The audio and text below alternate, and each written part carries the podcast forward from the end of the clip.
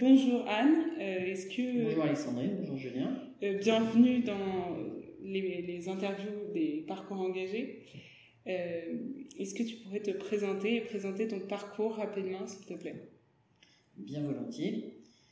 Euh, mais mon parcours, déjà quand il a démarré, il n'était pas très engagé, mais un peu quand même. Euh, donc je suis Supélec euh, promotion 1993 et avec une spécialisation électrotechnique. Et quand je suis sorti sur le secteur de l'électricité, c'était un peu compliqué de trouver un boulot. j'ai vendu des postes de transformation, des enveloppes de postes de transformation, et rapidement, en fait, cette boîte qui fabriquait des postes de transfo s'est trouvée à fabriquer des, enveloppes de stations mobiles et ça a été euh, du coup un démarrage de carrière dans le secteur de, la téléphonie qui s'ouvre à la concurrence euh, euh, mobile et fixe. j'ai occupé différentes missions opérationnelles, notamment auprès de, enfin, d'encadrement au début sur des travaux, ensuite sur de l'exploitation de sites, et puis de l'encadrement de techniciens télécoms. À ce moment-là, il y avait eu l'essor des télécoms, on est dans les années 2000 à peu près, il y a l'éclatement de la bulle et euh, une concentration du secteur qui m'avait amené à gérer une équipe au départ de 70 techniciens qui a été réduite à 45. Ça a été un premier passage douloureux euh, dans euh, une société qui regardait le résultat d'abord avant de regarder les hommes. Et ça m'a amené aussi à faire un changement de parcours, puisqu'au sein de cet opérateur télécom, jusque-là j'avais des postes opérationnels et je suis passé dans un poste plus fonctionnel au sein de la direction euh, des affaires réglementaires. Donc j'ai été, j'ai, je suis devenu plutôt quelqu'un de dossier, après avoir été euh, plutôt sur des postes de management. Et euh, j'ai travaillé sur des dossiers comme la voie sur IP, donc sur l'aspect économique et de régulation sectorielle, je pourrais en développer si ça vous intéresse et euh, sur l'aspect MVNO, donc euh, Mobile Virtual Network Operator, donc un, contrat qui permet à des, opérateurs qui n'ont pas de réseau, des fournisseurs euh, télécoms qui n'ont pas de réseau, de, proposer des offres. Donc, ce qui est aujourd'hui le cas de, de Télécom, j'y reviendrai aussi. Donc là, on arrive dans les années 2005-2008. La, consolidation du secteur des télécoms amène quatre acteurs majeurs, hein, les mêmes que, ceux d'aujourd'hui. De passer à autre chose au travers des affaires réglementaires. J'ai rejoint le secteur de l'énergie en 2008 au moment de son ouverture euh, au marché, à la concurrence sur le marché résidentiel.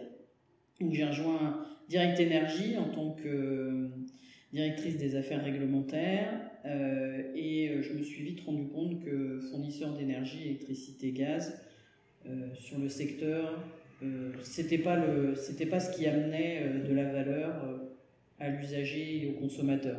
Autant dans les télécoms, il y avait une rupture technologique qui avait fait que la concurrence avait amené quelque chose au consommateur et avait redistribué de la valeur. Autant dans, dans l'énergie, c'était pas ce côté, ce pan-là qui permettait de le faire, puisqu'en fait on, on, était obligé de s'aligner au niveau des tarifs réglementés de vente. Donc en fait, c'était drivé par l'administration. Euh, et ça, parallèlement, ça, en, regardant un peu comment le secteur est organisé, ben, j'ai découvert que le réseau public de distribution d'électricité, euh, comme celui du gaz, euh, appartenait aux collectivités territoriales, donc aux communes au départ, en 1906, hein, parce qu'il faut toujours refaire un peu d'histoire pour comprendre comment on est arrivé là, et, que au travers des années, notamment à, l'après-guerre, en 1946, une loi de nationalisation a, créé ce qu'on connaît aujourd'hui sous le nom d'Enedis et de, GRDF, donc des opérateurs à taille nationale, mais qui euh, gèrent des infrastructures euh, publiques, donc un bien public, et au travers d'un contrat de concession passé avec euh, ce qu'on appelle des AODE, des, des autorités organisatrices de distribution d'énergie, qui représentent les collectivités territoriales. Donc j'ai découvert ça. Du coup, en 2012, en fait, j'ai rejoint la plus grande euh, autorité organisatrice de distribution d'électricité de France, qui s'appelle le CIPEREC, qui correspond à la périphérie de Paris, via un CDD de, droit public. Jusque-là, j'étais salarié dans le, dans le, privé. Et j'ai passé trois ans, donc c'est des CDD qui sont d'une durée de trois ans renouvelables, une fois après on passe en CDI. Et j'ai passé en parallèle le concours de la fonction publique territoriale, ingénieur en chef, à laquelle, ma grande surprise, j'ai été admissible. Mais évidemment, à l'oral, ça s'est pas transformé. D'ailleurs, d'abord parce que j'avais préparé l'oral assez tardivement, puisque je ne pensais pas être admissible. Et euh, c'était finalement pas, pas trop ma, ma, tasse de thé. Donc en 2015, euh, j'ai euh, abandonné CDD pour des raisons personnelles. En fait, j'avais depuis longtemps envie de créer une société et je l'ai c'est à ce moment-là. Donc, c'est une société qui s'appelle Utiling, qui est une société de conseil. Euh, qui m'a permis euh, de, m'impliquer dans d'autres projets euh, plus proches des, valeurs que, qui, étaient, les miennes et puis que je découvrais aussi en même temps au travers du bien public mais au travers aussi du bien commun puisque j'ai participé à la, à la création d'une société qui s'appelle Croissance, c'est SENS, l'association de la croissance et du sens, qui est une société de recherche-action qui, qui euh, travaille sur la mobilisation citoyenne pour faire du développement économique local. Donc, il y a un sujet dont on entend beaucoup parler aujourd'hui. Mais là, c'était il y a sept ans. Ça commençait, enfin, c'était juste après la création du film Demain. Enfin, c'est tout le mouvement de Cyril Dion euh, Co. Et on a essayé de théoriser ça, de, le mettre en pratique. Et en revanche, aujourd'hui, on commence à avoir des, des, projets. Euh, enfin des, ce qu'on pourrait appeler d'époque, euh, puisqu'on a deux, deux, sites où le projet se, déploie, mais tu vois, on, est en 2022, et ben, moi je gagnais pas ma vie, je voulais pas peser sur la société, euh, sur cette société-là, donc j'ai décidé de, trouver d'autres sources de revenus pour laisser la boîte prospérer. Et j'ai rejoint donc la Fédération nationale des collectivités concédantes et des régies, où je vous accueille aujourd'hui en tant que chef de service développement des réseaux électricité et gaz, donc basé sur mes compétences techniques. Je suis au service des collectivités territoriales qui sont des autorités organisatrices de distribution d'énergie pour les aider dans leurs relations euh, quotidiennes avec euh, Enedis et GRDF euh, au service du bien public et de l'intérêt général. Entre-temps, dans mon parcours, pendant ces, ces, entre 2015 et 2020, année à laquelle j'ai rejoint la FNCCR, j'ai créé euh, Croissance, mais j'ai aussi, je me suis intéressé aussi au, au CTC, au collectif euh, Transition Citoyenne, qui est porté par euh, Enercop, la NEF et, quelques autres sociétés et beaucoup d'autres organisations comme Alternativa, CEL, enfin tout un, tout un monde qui gravite autour de la notion de bien commun et d'intervention citoyenne dans l'économie et j'ai participé à la création de Télécop, donc le premier opérateur euh, télécom coopératif et engagé pour la transition écologique, notamment de par euh, mon passé dans les, dans les, dans les télécoms. Euh, voilà, c'est un parcours engagé, mais je dirais engagé tardivement, c'est-à-dire ça fait l'objet d'une prise de conscience un peu itérative par rapport à ce que j'ai pu vivre dans la société, euh, dans une société privée et de ce que je vis maintenant euh, dans une, association, hein, puisque la FNCCR c'est une association loi 1901 sur, uniquement sur fonds publics, puisque on, ne bénéficie que des cotisations des collectivités territoriales euh, adhérentes à l'association. Et c'est très. et je suis toujours au conseil d'administration de, de Télécom, et j'ai également depuis rejoint le groupement professionnel Central Supélec ESS que j'ai découvert aussi euh, assez tardivement en, 2018-2019. Je, et je regrette de l'avoir découvert aussi tardivement. Et j'en suis euh, la coprésidente avec euh, Irina Jobert. Donc un parcours engagé tardif, mais très engagé maintenant. Et euh, est-ce que justement on peut revenir sur euh, ce que tu fais aujourd'hui? Peut-être préciser un peu les missions euh, les, ou ce à quoi tu t'intéresses, ce pourquoi tu te bats dans, dans, ton métier. Et, et, en quoi justement ça rejoint cette notion de bien commun ou cette notion de bien public dont tu parlais? Aujourd'hui, au sein de la, FNCCR, j'ai un poste assez technique parce que j'amène euh, la, alors le poste est assez varié, hein, il est très large. Euh, donc il y a un sujet sur l'électricité, il y en a un autre sur le, sur le gaz. Sur l'électricité, ma mission principale, c'est d'améliorer les conditions contractuelles entre les collectivités territoriales, les gestionnaires de réseau et l'État, puisque les collectivités AODE exercent une partie de la maîtrise d'ouvrage sur le, réseau public de distribution, notamment dans les zones rurales. Et là, il y a un sujet de qu'est-ce que la qualité de service sur le réseau d'électricité Est-ce qu'en rural, ça doit être la même qu'en urbain? Évidemment, je te dirais oui. Mais comment tu la mesures et comment tu fais en sorte pour que ce soit effectivement la même alors que l'habitat est beaucoup plus dispersé, que les enjeux ne sont pas les mêmes, puisqu'il y a aujourd'hui des, des, des, effets de bord sur le réseau public de distribution, puisque toute la production ENR, euh, photovoltaïque, éolien, arrive en rural, là où il y a de l'espace, euh, là où il y a du foncier pour mettre les, les, les, unités de production, alors que les pôles de consommation ben, sont plutôt en ville, euh, dans, des milieux, dans des milieux urbains. Donc il y, a un problème de, de, de transit de l'électricité sur le, sur le réseau qui change la façon d'opérer aujourd'hui le, réseau et qui interroge à la fois euh, le concessionnaire, Enedis, et euh, les concédants sont les AODE. Donc ça, avec en parallèle le déploiement des bandes de recharge de véhicules électriques, qui est aussi un enjeu majeur de, de la décarbonation des transports, euh, et qui amène pour le coup des pôles de consommation à peu près au même endroit. Mais évidemment, c'est pas forcément au même moment et tout ça, ça interroge sur la façon dont on rend le service public de l'électricité aux différents usagers, qu'ils soient urbains, ruraux, euh, utilisateurs de véhicules électriques ou pas. Donc euh, ça, c'est un premier enjeu dans lequel je, défends euh, l'intérêt général. J'ai également une... Alors soit pour obtenir des financements auprès de l'État, soit pour obtenir des conditions des conditions techniques d'exercice pour les, pour les collectivités territoriales qui, qui, soient, euh, qui soient faciles à faire. Aujourd'hui, il y a aussi un sujet euh, très d'actualité qui est l'augmentation des matières euh, premières, du coût des matières premières et les pénuries, où on a des réflexions sur comment on amène l'État à soutenir les collectivités dans le cadre de leur marché public de travaux, justement, ou d'achat d'énergie pour, pour faire face à la crise et faire en sorte que les usagers ne euh, payent pas trop payent pas trop les, fassent pas trop les frais.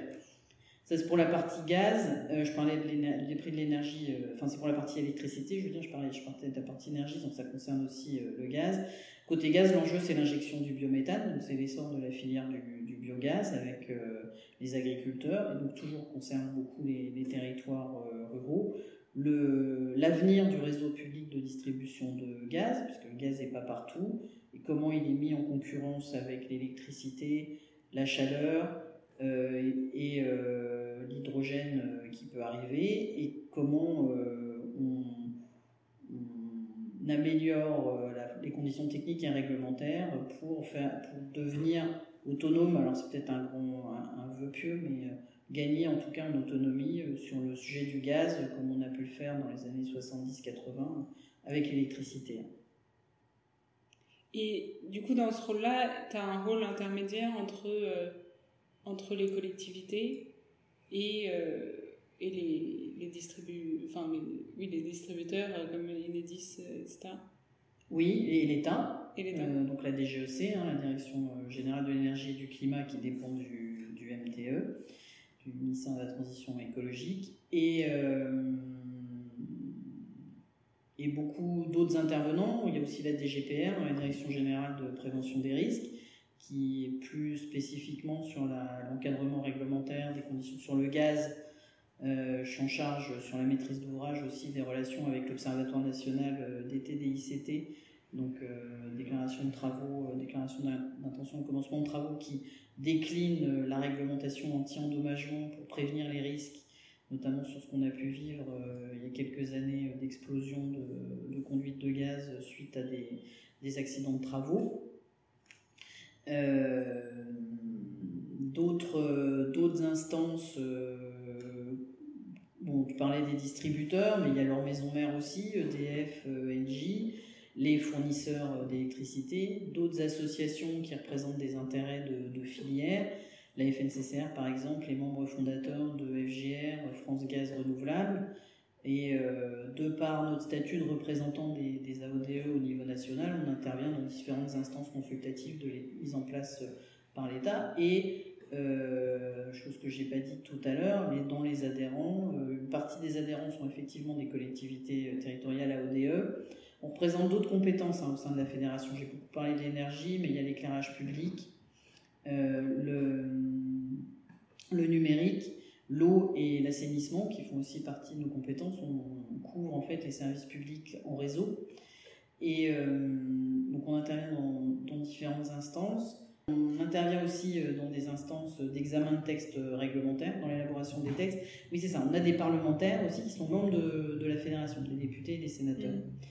Euh, ce qui pose un souci, enfin le, non-cumul des mandats quand même à réfléchir à la façon dont on interfaçait, parce qu'aujourd'hui, les présidents d'AODE, qui sont des syndicats intercommunaux, après il faut connaître un peu l'administration euh, l'administration locale, mais sont, euh, étaient euh, potentiellement maires, sont en général maires d'ailleurs d'une des communes adhérentes au syndicat, mais potentiellement avant ils étaient députés maires ou sénateurs maires, et du coup ils avaient on avait un relais facile soit à l'Assemblée nationale, soit au Sénat, pour porter euh, des amendements ou des, propositions de loi. Aujourd'hui, depuis le non-cumul des mandats, ça, ça, s'est dissocié. Donc on, anime aussi l'expertise qui peut être au sein des services, hein, puisque moi je suis salarié de l'association, je ne suis pas partie de la, gouvernance. La gouvernance de la fédération, ces euh, conseils d'administration sont les présidents euh, d'AODE, des structures adhérentes.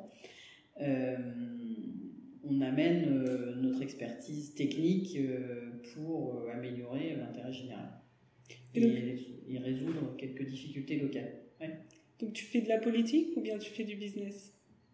Je, fais, je fais de la politique, mais au bon sens du terme. je ne fais pas de la politique politicienne. On est un peu, c'est aussi l'intérêt d'être dans un sujet technique, d'être dans la fonction, enfin d'être dans des intérêts public, c'est que finalement ça dépasse euh, la vision partisane, euh, gauche ou, droite, euh, et ça reste au service de, l'intérêt général. Bon, après il y a quelques ajustements, hein, mais. Et pas de business, non, pas de business. alors ça peut paraître plus simple, mais ça ne l'est pas forcément parce que ça a été euh, un peu une découverte justement quand j'ai rejoint euh, le CIPEREC en 2012, où j'ai vraiment fait ma transition euh, privée-publique.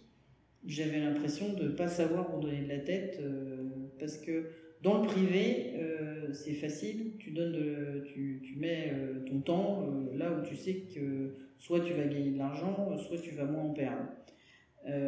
dans le public, c'est pas ça le c'est pas ça le curseur. Donc c'est à toi aussi, euh, dans le poste et puis avec, euh, avec l'équipe, de, définir euh, quelles sont les priorités, quels sont les dossiers sur lesquels il faut s'investir et, et définir le temps à y passer. Quoi. Et du coup, justement, dans le secteur public, quels sont les freins qu'il peut ne pas y avoir dans le secteur privé? J'ai pas compris la question. Bah, les freins à, à l'action, juste quand tu as envie de mettre en place une réglementation, par exemple, ou que tu as envie de, euh, de, bah, de, défendre euh, l'intérêt de l'intérêt général, justement, quels peuvent être les freins qui t'empêchent d'arriver au bout de, de, ce que tu veux faire? Bah, Il y en a plein, mais c'est pas l'argent. Euh, bah, il y a déjà de convaincre. Très, c'est beaucoup un métier d'écrit c'est-à-dire qu'il faut être capable de formaliser ta pensée euh, de manière structurée. Moi, j'ai commencé euh, vraiment à m'intéresser à ça en 2005, donc euh, maintenant, je dirais, je fais un, peu ça naturellement, de faire de, l'argumentation et de la structuration d'idées et passer rapidement à une phase écrite pour arriver à partager des textes. Donc, par exemple, quand on travaille euh, aujourd'hui, là, je fais partie d'un groupe de travail euh, organisé par la DGEC sur les enjeux du raccordement au réseau d'électricité, qui remet un peu à plat tout corpus réglementaire, législatif et réglementaire et réglementaires de tout ordre, c'est-à-dire pas seulement décrets arrêtés, mais aussi ce qu'on appelle la documentation technique de référence qui est publiée par les gestionnaires de réseau euh, et puis euh, tout l'aspect euh, normes techniques, donc, qui est géré par l'AFNOR, la, la, C1400 en particulier. Donc tous ces aspects sont un peu remis à plat et ça nécessite de, de faire des propositions écrites, soit de modification des textes, soit de, soit de, bah, de, refonte, de refonte complète. donc là, le frein, c'est de, de faire des propositions de, passer du concept en disant putain, ce serait bien qu'on fasse ça, à ben, comment on l'écrit, quoi. Et à le discuter, à essayer d'en changer. Il y a beaucoup de concertation, beaucoup d'échanges d'idées. Moi, c'est ce qui me plaît aussi, c'est le débat. Euh, et euh, le, vraiment de faire fonctionner l'intelligence collective, parce que dans, ce GT dont je parlais, sur la, la DGEC, il y a l'ensemble de la filière électrique. Donc il y a effectivement euh, forcément Enedis, RTE, mais il y a aussi des utilisateurs consommateurs industriels, euh, des producteurs euh, petits photovoltaïques, des producteurs éoliens, enfin c'est souvent des organisations représentatives, hein, mais euh, les opérateurs de stockage, et d'arriver à, trouver un pot commun, enfin quelque chose qui émerge de, l'ensemble de ces de chaque intérêt particulier, comme on dit toujours, hein, l'intérêt général c'est pas la somme des intérêts particuliers, c'est un, peu, le milieu quoi. Ah ben, c'est super intéressant. Et justement. c'est quelque chose qui me captive. C'était pas, pas ta question, parce que ta question c'était sur les freins, mais les freins, c'est aussi ta personnalité. C'est-à-dire, est-ce que est-ce que est-ce que t'aimes le débat et est-ce que tu as la capacité d'exprimer clairement euh, le, ce, qui, ce qui est pour toi euh, ta vision de l'intérêt général mm. Et comment tu peux comment tu es capable de discuter, d'argumenter et, de, et de promouvoir euh, l'opinion, ton opinion. Et à la FNCCA, vous représentez plusieurs collectivités locales. Est-ce que du coup, il y a un, intérêt national qui se dégage ou est-ce que, euh, est-ce que ça reste quand même au cas par cas euh, euh, Est-ce qu'on peut généraliser ou est-ce que ça reste vraiment très local, les actions? Alors les actions, elles sont locales. Enfin, les actions euh, sur le terrain, quand on parle de travaux sur le réseau de distribution euh, d'électricité euh, ou de la planification d'investissement sur le réseau de gaz, chaque, année, les, les, concessionnaires, de manière locale, Enedis et GRDF, produisent des comptes rendus d'activité qui sont vus et contrôlés par chacune des, AODE adhérentes à la, fédération. Nous, ce qu'on va amener, c'est une méthode euh, nationale pour euh, être sûr que ben, dans ces comptes rendus euh, qui sont à maille de chaque concession, pour, pour donner un ordre d'idée, il y a 300 contrats de concession électricité et il y en a plus de 1000 en gaz. Ben, ces contrats, en fait, ils sont uniformisés. La FNCCR, on édite des modèles de contrats de concession qui ont une portée réglementaire de la même manière, euh, on amène euh, une négociation nationale euh, qui sera déclinée localement avec les particularités du, territoire. Donc on n'est ni plus que le local, ni moins que le local. On est un support et une, homogénéisation, on va dire, mais évidemment, on laisse local décider. C'est pas la FNCCR qui va signer le contrat de concession entre la Nièvre et, et Enedis. Et est-ce que justement la structure d'association, enfin, quel est l'apport finalement de la structure d'association dans, euh, dans, dans vos activités? Et si on peut aller plus loin, parce que tu parlais aussi des coopératives, etc en quoi la gouvernance peut influencer justement euh, les activités euh, d'un groupe de personnes Alors c'est pas la même chose pour moi. Euh, la, portée des actions de la, fédération, elles sont très institutionnelles. Donc c'est à la fois d'agir, parce qu'on n'a pas, beaucoup parlé de l'Europe, mais Aujourd'hui, enfin, je sais plus, j'en ai parlé au travers de l'ouverture à la concurrence, mais tout ça, c'est des directives européennes qui sont transposées en droit français euh, par le Parlement quand il a le temps, mais souvent par ordonnance, par l'administration. Donc ça pose, des, ça pose des problèmes parce qu'en fait, il n'y a pas de débat démocratique sur la façon dont, dont c'est traduit dans les textes législatifs. Je dirais que ça doit, ça doit valoir pour 80% des directives européennes, hein, il faut, faut l'avoir en tête. Et, et, donc là, on agit au niveau à la fois législatif et réglementaire, enfin débat parlementaire et, et débat euh, avec l'administration pour euh, défendre, euh, défendre la vision des collectivités territoriales. Dans les coopératives, on est plutôt sur une activité économique, peut-être préexistante ou déjà organisée sous forme de coopérative, parce que les coopératives, on parle de télécom, d'énercop qui, sont, qui adressent un marché de détail de masse, mais ça existe, les coopératives, ça existe dans le monde agricole depuis très longtemps.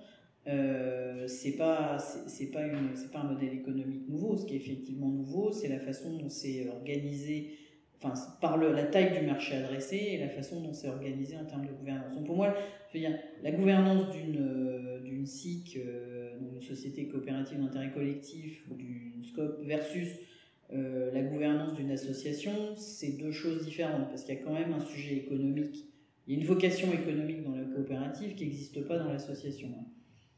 Euh, en revanche, euh, le point, c'est de. Au sein de la gouvernance, ce que tu amènes, c'est euh, ben justement ta, vision du, sujet. Et le fait de le mettre en commun va créer quelque chose de particulier pour la structure qu'il porte, que ce soit une association ou une coopérative. Je ne sais pas si j'ai complètement répondu à la question. Si. Et, et justement, est-ce que pour toi, est-ce que tu pourrais revenir à au secteur privé, par exemple? T'as anticipé la question Mais du coup. Ben oui, parce que je l'anticipe à la fois, j'anticipe ta question, puis j'anticipe aussi mon futur. Moi, j'ai 53 ans maintenant, j'ai encore, euh, avec un peu de chance, 10-15 ans à travailler. Donc il y a la question de savoir est-ce que je reste ici euh, si, si on veut bien de moi, et qu'est-ce que je fais, euh, qu'est-ce que je fais sinon? J'ai toujours, j'ai gardé ma, société, ma société de conseil je regarde évidemment ce qui se passe euh, à côté. Rejoindre le privé euh, pour le privé, euh, ce sera plus possible. Rejoindre une collective, une SIC, un projet, quel qu'il soit, enfin de nature associative ou coopérative, oui, ça c'est possible. Mais en tout cas, ou peut-être même une entreprise à mission, puisque ça a été créé depuis et ça commence à se décliner. enfin, pourquoi pas. Mais en tout cas, revivre euh, dans une structure euh, à euh, uniquement de profit, sans, sans, sans qu'elle s'interroge, sans avoir la certitude qu'elle s'interroge sur son rôle dans la société et dans l'avenir de la société, parce que je pense qu'il y a quand même un sujet qui est prégnant, alors beaucoup pour votre génération, qui ne l'était pas, moi, mon démarrage de, carrière, mais qui commence aussi à, nous préoccuper fortement c'est cette crise, cette crise climatique. C'est la première année. Euh, enfin, je pense qu'on va voir ce que, va donner la tendance, mais euh, ce qui se passe cette année avec le déficit d'eau et la forte, température, et forte chaleur de, ce mois-ci euh, interroge quand même. Donc, je pense que là, il y a un besoin de tel changement de nos référentiels euh, que c'est pas possible de, de, rejoindre le privé sans être sûr qu'il y a une interrogation majeure de ça, tu vois, je pourrais pas, euh, je a souvent tendance à le dire, mais elle me dit je pourrais pas aller bosser chez Total. Et je pense que je pourrais pas aller bosser chez Total. Tu vois, j'étais chez Direct Energy euh, entre 2008 et 2012. Direct Energy a été racheté par Total, qui s'appelle maintenant Total Energy. J'aurais beaucoup de mal. J'ai quelques, quelques réseaux euh, au sein de Total, mais j'aurais du mal à, à, rejoindre si j'avais pas la certitude de bosser euh, dans le bon sens, quoi. Après, je pense qu'il y a des choses qui vont bouger euh, quant à la gestion des entreprises privées. Je crois notamment beaucoup à la, à la comptabilité CAR, CARE, je ne sais pas comment on prononce, qui vise à, à chiffrer, euh, à donner une valeur à l'exploitation des ressources naturelles et à mettre avoir un bilan autre que le, bilan actuel euh, aux, normes, normes, aux normes comptables actuelles, avoir un bilan sur, enfin, qui, qui met en exergue l'épuisement euh, des ressources que l'entreprise euh, fait au travers de, de, sa, de son activité, qui me paraissent intéressants et qui peuvent aussi euh, modifier le regard que je peux porter aujourd'hui sur, sur le secteur privé. Mais je pense qu'on a un gros problème. Enfin, autant, autant en Europe, on a déjà une. même si on a une approche très libérale, une prise de conscience. Et je pense que la France y est pour beaucoup, hein, parce qu'on a quand même une spécificité française. Moi, je le vis au travers de la fédération, c'est que le service public de, l'énergie, euh, globalement, il existe. Euh, enfin, le modèle français n'existe qu'en France. Quoi. C'est, et les tarifs réglementés ont disparu partout. Enfin, c'est. Euh, enfin, bref, je, je, pourrais développer, mais ce que je veux dire, c'est que le, le, le risque, c'est les économies bah, américaines, parce qu'eux, ils sont complètement. ils sont super loin du sujet. Et, et puis l'Asie, enfin la Chine et l'Inde, qui ont des visions aussi euh, très, très éloignées de ce que des modèles que nous on peut défendre euh, côté européen. Quoi. Euh, ce qui amène peut-être aussi une réflexion sur. Moi, j'ai toujours décidé de travailler sur le territoire national. C'était quelque chose qui a été. m'était un peu posé la question justement quand j'ai quitté les, télécoms pour savoir si je partais, enfin si, je développais une carrière un peu Europe ou si je restais sur la France. J'ai arbitré pour rester, euh, pour rester sur le territoire national. Donc, euh, je connais très bien, j'ai une expertise France, mais je pense que ce qui est intéressant aussi sur l'engagement euh, qui peut être celui d'entreprise privée, c'est de, de, prendre un peu l'air, quoi, enfin, et puis d'aller voir, enfin, d'homogénéiser, d'être un peu porte-drapeau de ce qu'on de ce qu'on peut développer en Europe vers d'autres pays. Ça, je trouve intéressant. Et donc là, tu, tu, tu, mets en avant que dans le secteur privé, on est un peu quand même dans, dans un modèle économique qui, qui, qui, met des freins à, à, la transition finalement. Ouais. Et, euh, et, en revanche, euh, chez Croissance, du coup, vous, vous, vous encouragez des, des, des, des, initiatives qui, qui vont dans le sens de cette transition. Est-ce que tu peux développer un, peu ce, ce point? Alors, croissance, c'est euh, euh, une autre vision que, que j'ai développée là jusqu'à maintenant, c'est la, la, mobilisation citoyenne, c'est-à-dire de, de, passer euh, d'une notion euh, de consommateur à citoyen, acteur de sa consommation. Et non seulement acteur de sa consommation, mais avec une. Enfin, c'est vraiment de rendre visible le geste, d'achat en le questionnant, c'est-à-dire de finalement c'est quoi votre besoin. Euh, donc il y a toute une phase euh, de justement d'appréhension du tissu local, d'abord associatif euh, et puis de, mobilisation autour de projets. Donc c'est sur l'axe de développement de croissance, c'est bien vivre maintenant. et c'est donc c'est d'interroger, ben, ça veut dire quoi bien, bien se nourrir, ça veut dire quoi bien se déplacer, et la réponse sera pas la même. On voit bien qu'il y, a quand même des, il y aura des structures, euh, des réponses un peu équivalentes, mais les, les, les réponses seront pas les mêmes suivant ce que le territoire offre déjà et euh, la façon dont, les personnes souhaiteraient euh, voir des réponses apportées. Et c'est ce questionnement-là qui va amener à faire émerger des projets en complément de l'offre existante ou à la place d'eux et à les, à les mettre en place euh, au sein. Alors l'échelle de, de, croissance, c'est un, un quartier, hein, c'est plutôt, plutôt en urbain, mais on le teste aussi euh, au niveau euh, village, enfin d'une, petite ville. et donc c'est vraiment eh, comment je, je conscientise le consommateur. Quoi. Mais de façon appliquée, c'est-à-dire je l'interroge sur comment il mange comment il se déplace, euh, comment il occupe ses loisirs. Euh, euh. Très bien. Et, et Utilink finalement bah, Utilink, c'est mon fils qui a trouvé le nom. Utilink, l'idée c'était de créer le lien entre le, le numérique et l'humain et euh, enfin le, plutôt le monde de la, le monde de l'énergie, du numérique et de l'humain. Et euh, c'était un peu de travailler autour de, de comment je fais avancer les, les organisations euh, respectant ce qu'on appelle le donut, la limite sociale et la, et la limite de la planète. on a fait quelques trucs, quelques, quelques missions, mais c'est c'est mon, mon rêve. Voilà. C'est un peu la voie de l'indépendance. C'est ça, c'est moi. c'est mon prix de, c'est le prix de ma liberté de penser. D'accord. Et, euh, et dans tout ça, où est enfin, quel conseil tu donnerais à des étudiants ingénieurs? Parce que voilà, toi, tu t'es engagé dans, dans, plein de structures différentes, euh, dans plein d'activités différentes aussi, à différentes échelles finalement. Ouais.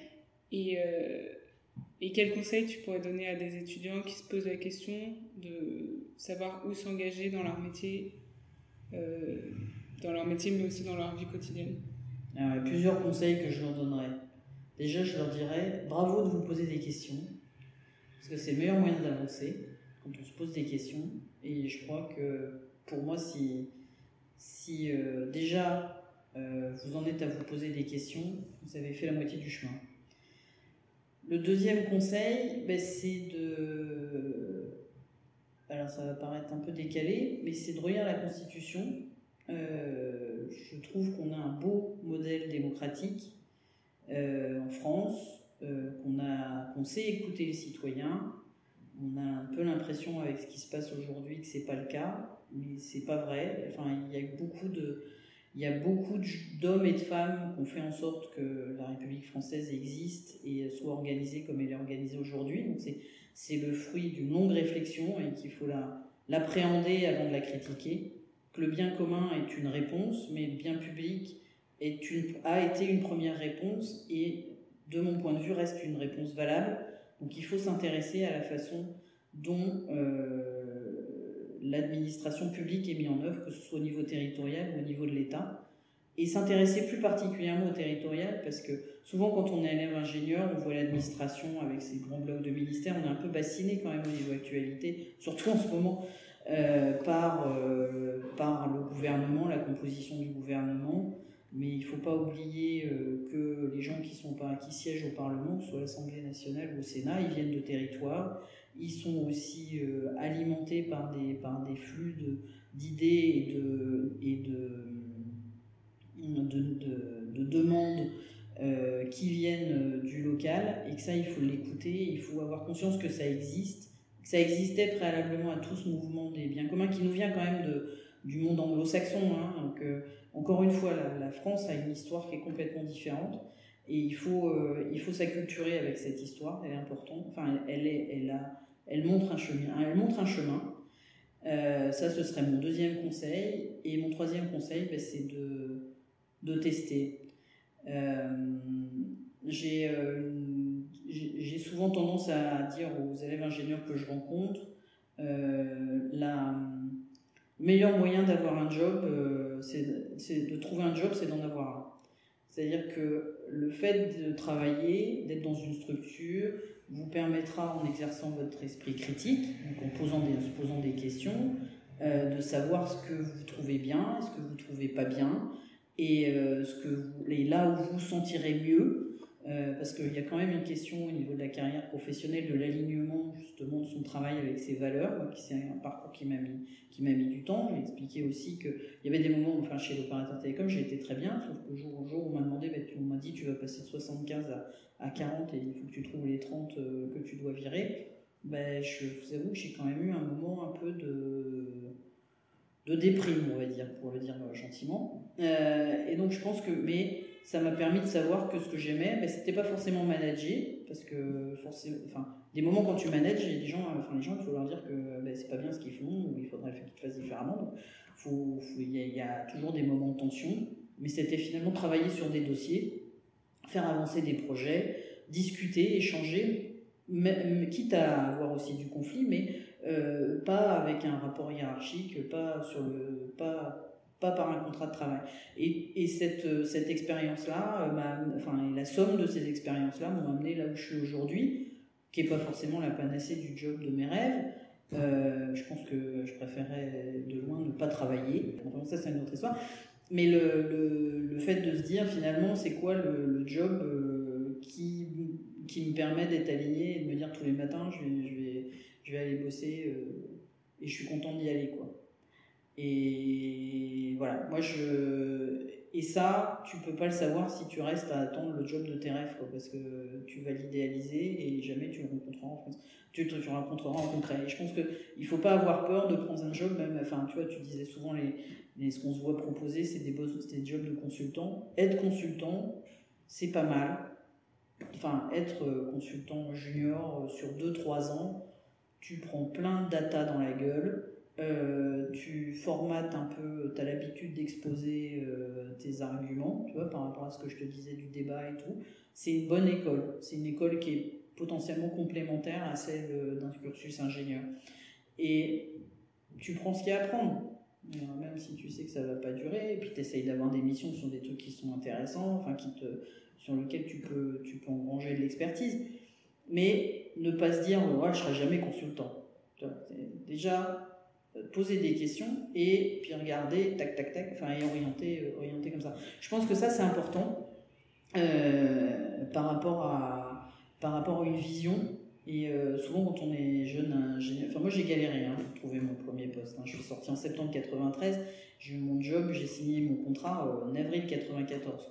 Et, et je me dis, ça, ça, a été, ça a été éprouvant et j'ai pas enfin, je sais pas dans quel monde vous êtes, mais on disait vous êtes l'élite de la France, vous représentez les 1% des personnes les plus importantes sur le territoire. Je dis, waouh, je vais avoir 15 propositions quand je vais sortir. Puis tu te rends compte que ben non, il n'y en a pas. Ah bon. Et euh, bon, après, j'avais fait mon stage en Espagne, hein, donc euh, j'étais pas non plus. Euh, mais ce, ces chances. Enfin, et puis j'ai pris ce job, je me suis dit, c'est pas grave, je le prends.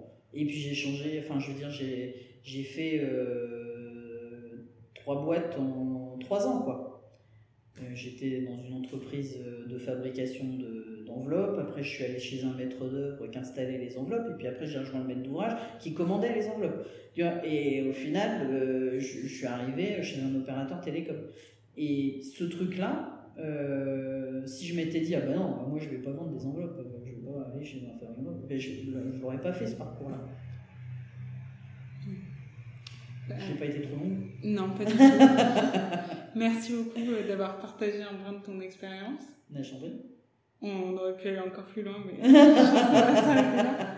C'est un plaisir, mais je sais pas. Enfin, je, de manière générale, je suis à disposition euh, de tous les élèves ingénieurs qui se posent des questions euh, sur ce, sur ce sujet-là pour répondre. J'ai un profil LinkedIn qui est, sur lequel je suis disponible pour les questions qui sortiraient de cette interview. Merci beaucoup.